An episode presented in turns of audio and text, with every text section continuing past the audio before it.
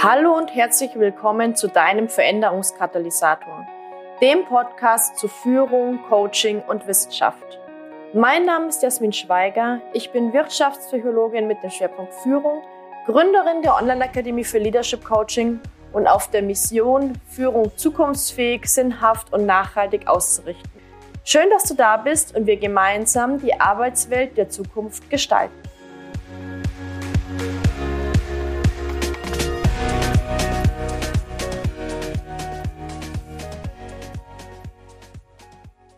Herzlich willkommen zu einer neuen Podcast-Folge des Veränderungskatalysators.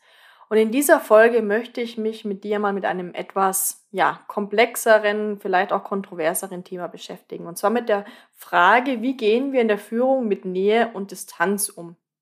Beziehungsweise wie gehen wir auch in der Führung mit diesem, sag mal, Spiel zwischen Nähe und Distanz um? Denn ich bringe mal ein Praxisbeispiel. Wenn jetzt ein Kollege, eine Kollegin aufsteigt zur Führungskraft, dann steigt sie ja auf von einer von vielen zu sein hin zu einer herausgehobenen Rolle. Und auf einmal funktionieren nicht mehr die gleichen Nähemechanismen, die vorher funktioniert haben. Auf einmal ist da auch eine gewisse Distanz in gewisser Weise auch vorhanden. Und ich möchte mit dir jetzt mal genauer beleuchten, was denn da relevant ist und warum zu viel Nähe und aber auch zu viel Distanz nicht gut ist.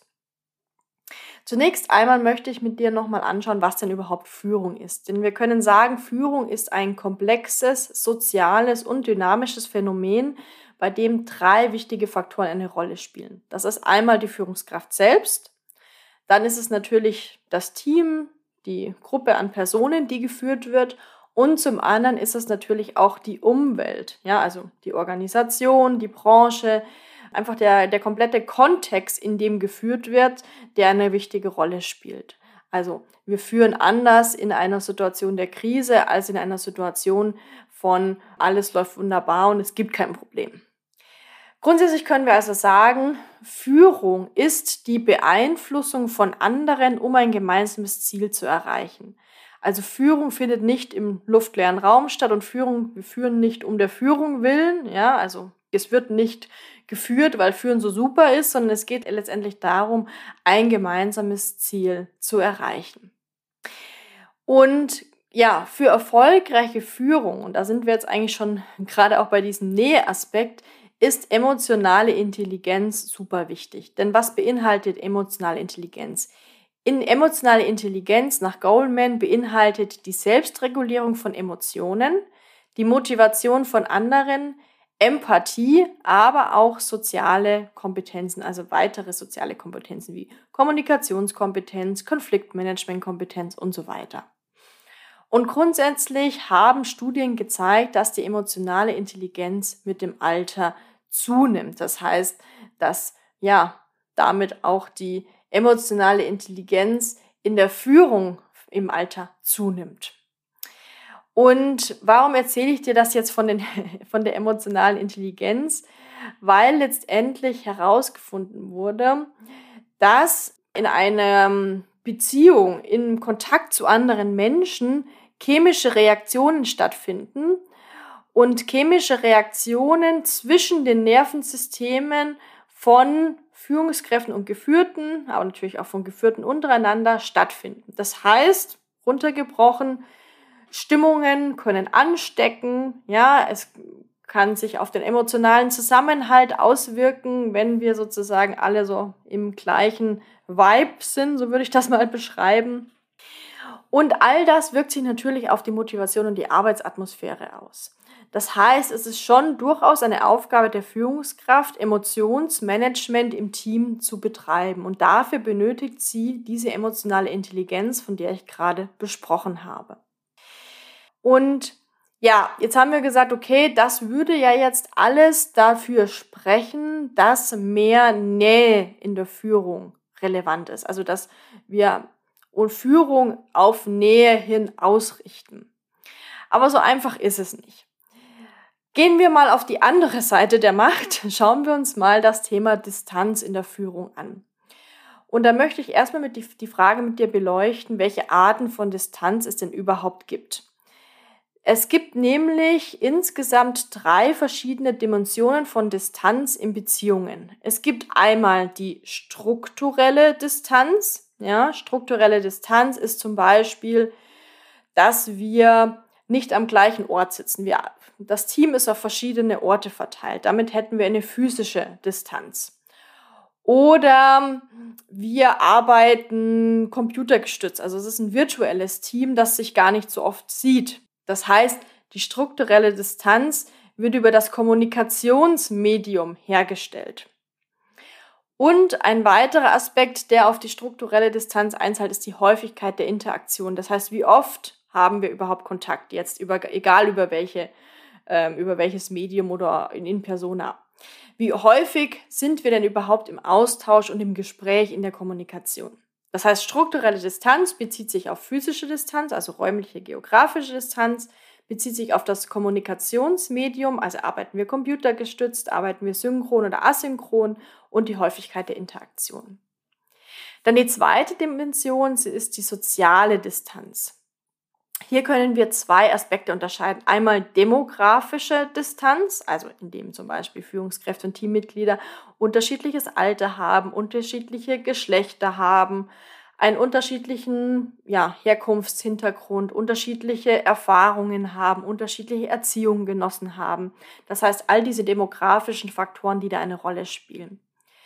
Und soziale Distanz kann aber auch durch sowas wie Macht, Status, die Zuschreibung eines Ranges, Autorität, den sozialen Stand ja hervorgerufen werden. Also das sind so die Dinge, die tatsächlich so im ureigentlichen Sinne als soziale Distanz auch bezeichnet werden. Also wenn eine Person mehr Macht hat als eine andere, dann haben wir dadurch eine gewisse Art der Distanz. Wenn eine Person mehr Autorität hat, mehr Status hat als die andere, dann haben wir dadurch eine soziale Distanz. Und das ist natürlich in der Führung auch der Fall, denn de facto hat ja die Führungskraft eine andere Stellung, einen anderen Status.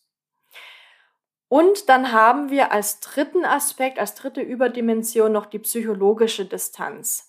Das bezieht sich zum Beispiel auf den Entscheidungsspielraum, also wie autonom darf jetzt zum Beispiel jemand entscheiden im Team, wie viel Vertrauen herrscht im Team, wie viel ja, Empowerment gibt es auch im Team, also das ist so der Entscheidungsspielraum, durch den psychologische Distanz hergestellt wird. Und das zweite Aspekt der psychologischen Distanz ist die Beziehungsqualität.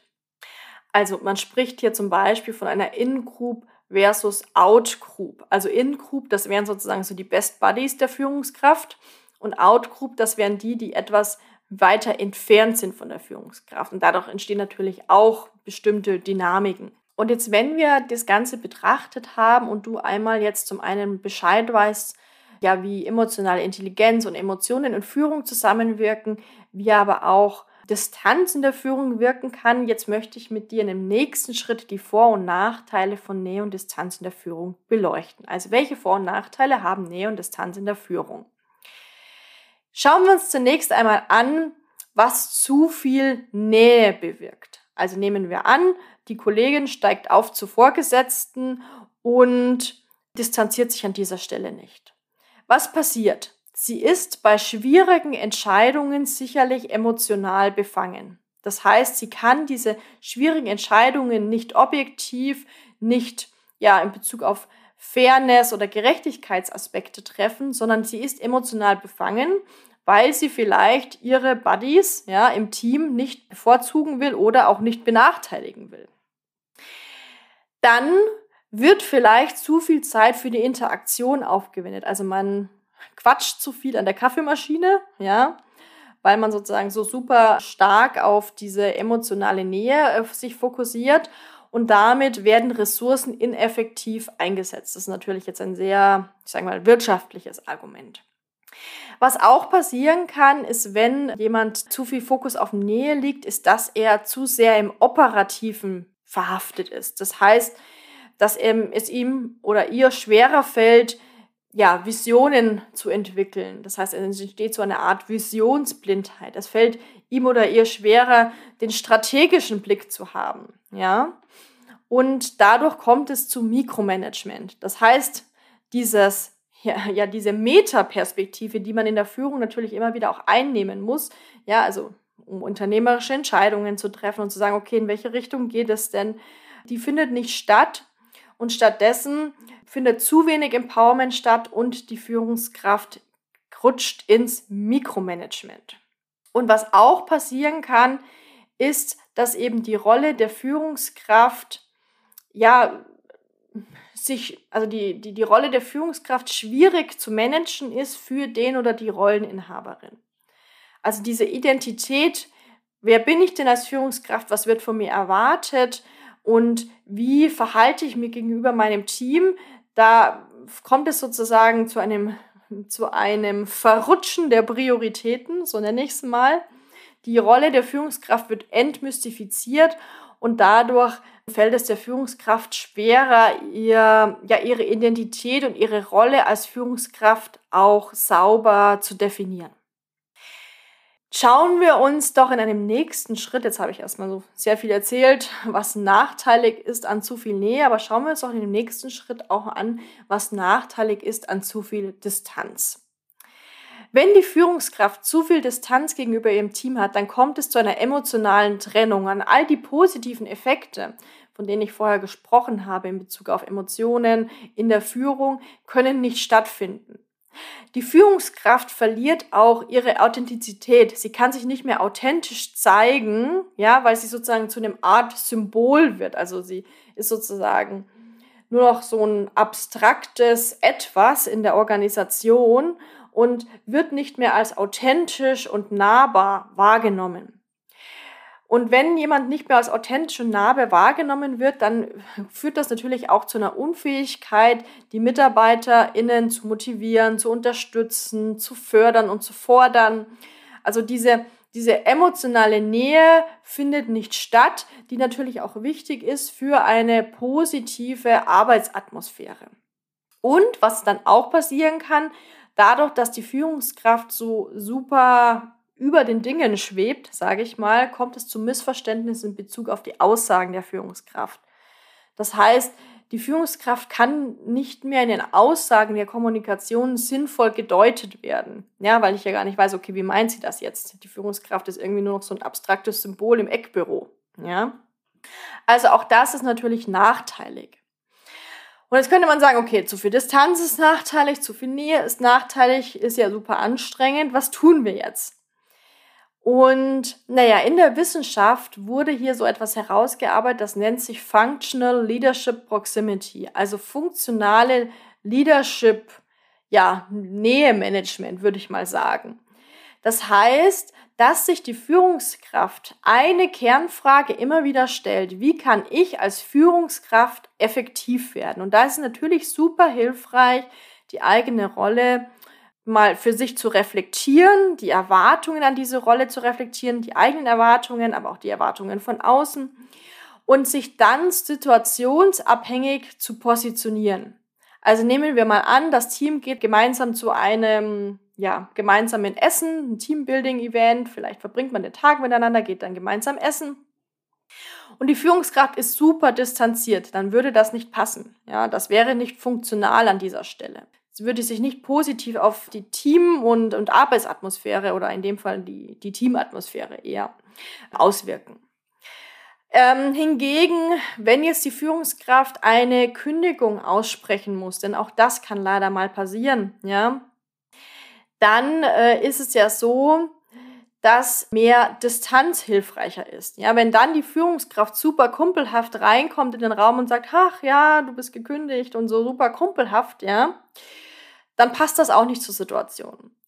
Das heißt, es ist super wichtig, sich diese Frage vor Augen zu halten, wie kann ich als Führungskraft effektiv werden? Und gerade auch, wenn du jetzt als Führungskräftecoach Coaches begleitest, die sich ja noch nicht so sinnvoll positioniert haben als Führungskraft, dann kannst du diese Frage auch mal mit ins Coaching nehmen und mal vielleicht auch verschiedene Situationen gemeinsam durchzuspielen, sodass die Führungskraft oder die zukünftige Führungskraft oder die neue Führungskraft da ein besseres Gefühl dafür bekommt, wie sie sich situationsabhängig positionieren kann. Und was ich da auch super hilfreich finde, ist das Ganze wie so eine Balance zu sehen. Also es gibt auch ein Balance-Modell der Führung von Grote und Kauffeld. Das möchte ich jetzt heute nicht erklären, aber vielleicht nur mal so als Grundprinzip Grote und Kaufeld haben herausgearbeitet, dass Führen immer eine Mischung ist aus Stabilisieren, das heißt aus der Beständigkeit von Arbeitsabläufen und Prozessen und Dynamisieren, das heißt Veränderungen auch im Organisationskontext möglich zu machen. Und was heißt das jetzt in Bezug auf das Thema Beziehungsmanagement? Weil darum geht es ja letztendlich. Das heißt, zum einen die Balance zu finden zwischen Nähe, also persönlichem Kontakt, kollegialem Umgang und auf der anderen Seite Distanz, also auch klare Formulierungen mal mit reingeben zu können, auch vielleicht kritisches Feedback mit reingeben zu können, dann wie gesagt auch schwierige Mitarbeitergespräche führen zu können, wie zum Beispiel Kündigungsgespräche, vielleicht auch Abmahnungsgespräche, wollen wir alle nicht, aber manchmal kommt es vor. Das heißt, hier wirklich zu schauen, wie kann ich mich zwischen diesen Polen orientiert und sich das auch reflektiert immer wieder vor Augen zu führen.